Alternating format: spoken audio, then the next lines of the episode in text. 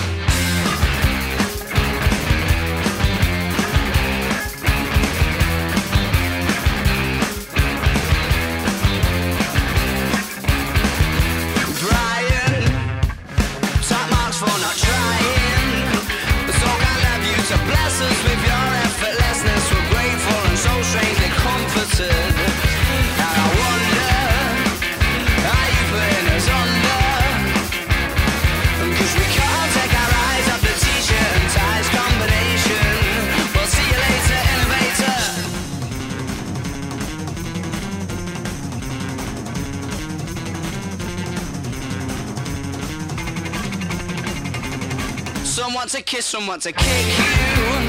There's nothing that you couldn't slip through. Or at least that's the impression I get. Cause you're smooth and you're wet and she's not aware yet, but she's yours. She'll be saying,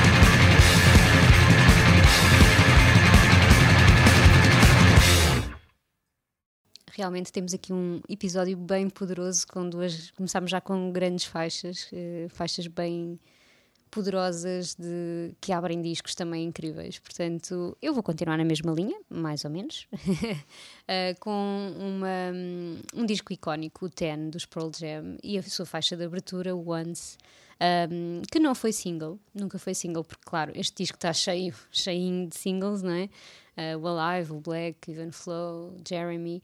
Uh, portanto, o Once nunca foi single, mas é uma faixa que eu adoro e que hum, e, escolhia também porque realmente marca bem aquele faixa de início de disco icónico. começa assim muito calminha e na verdade depois vim a descobrir que é, esse iníciozinho um, é um excerto da faixa escondida do, do, mesmo disco, portanto começa assim calma e depois é assim um debitar de rock and roll, grunge, agressivo um, que realmente nos apresenta muito bem os Pearl Jam, eu acho. Um, por isso, para mim, pareceu uma escolha óbvia, para além de que os Pearl Jam também são aqui uma banda da casa, não é? Claro. Daqui a pouco temos bandas da casa também, não é? Aqui bandas Salt Peanuts. Um, com o selo Salt Peanuts. Com, com, o selo Salt Peanuts, claro, não é? Um, e pronto, acho que é, é, mesmo, é uma faixa icónica de um disco icónico, portanto, tinha que estar aqui. Um, e é aquela energia dos, dos Pearl Jam que yeah.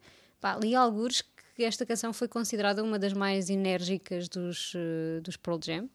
Eu acho que eles têm algumas bastante, bom, bastante ao nível desta, não é? Mas, um, mas sim, uh, é sem dúvida um bom exemplo dessa energia. Por isso vamos ficar com o Once dos Pearl Jam do icónico Ten.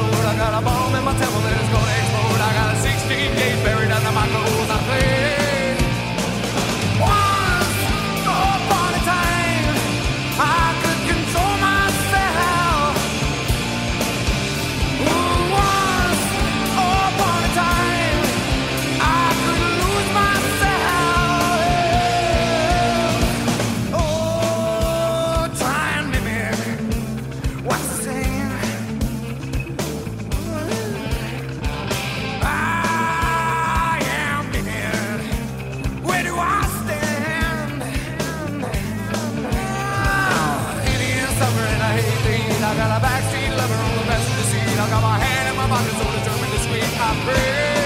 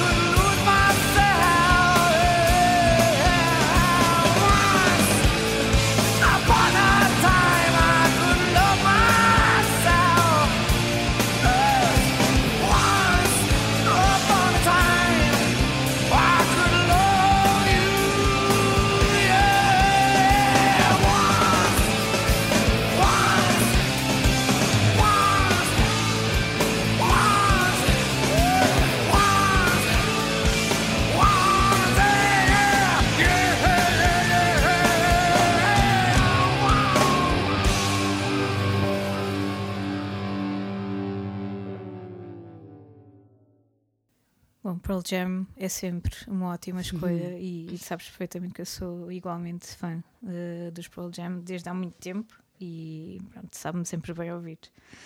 Uh, eu estava aqui um, a ver que fun facts é que eu podia dizer acerca da, da, próxima canção que eu vou trazer, que é de um álbum que eu adoro e que eu cresci a ouvir um, do The Wall dos Pink Floyd. Eu trago a In the Flash, porque hum. tem um ponto de interrogação, portanto temos de ler como uma pergunta In the Flash.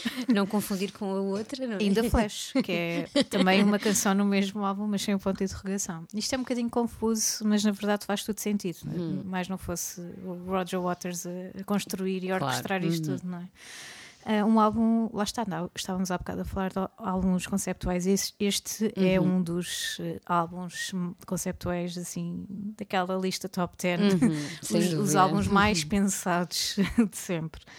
Uh, o Roger Waters tem aqui uma. Um, quer contar uma história simbólica, claro que se, que se aplica a, a, muita coisa na altura e agora, não é? Continua a ser bastante presente este tipo de, de ciclo vá, uhum. que se pode ver neste, neste álbum e que ele tenta explorar muito. É um ciclo e é uma, uma construção de uma, de uma personagem que vai acontecendo. E, e nós vamos assistindo um bocadinho em câmera lenta até explodir quase.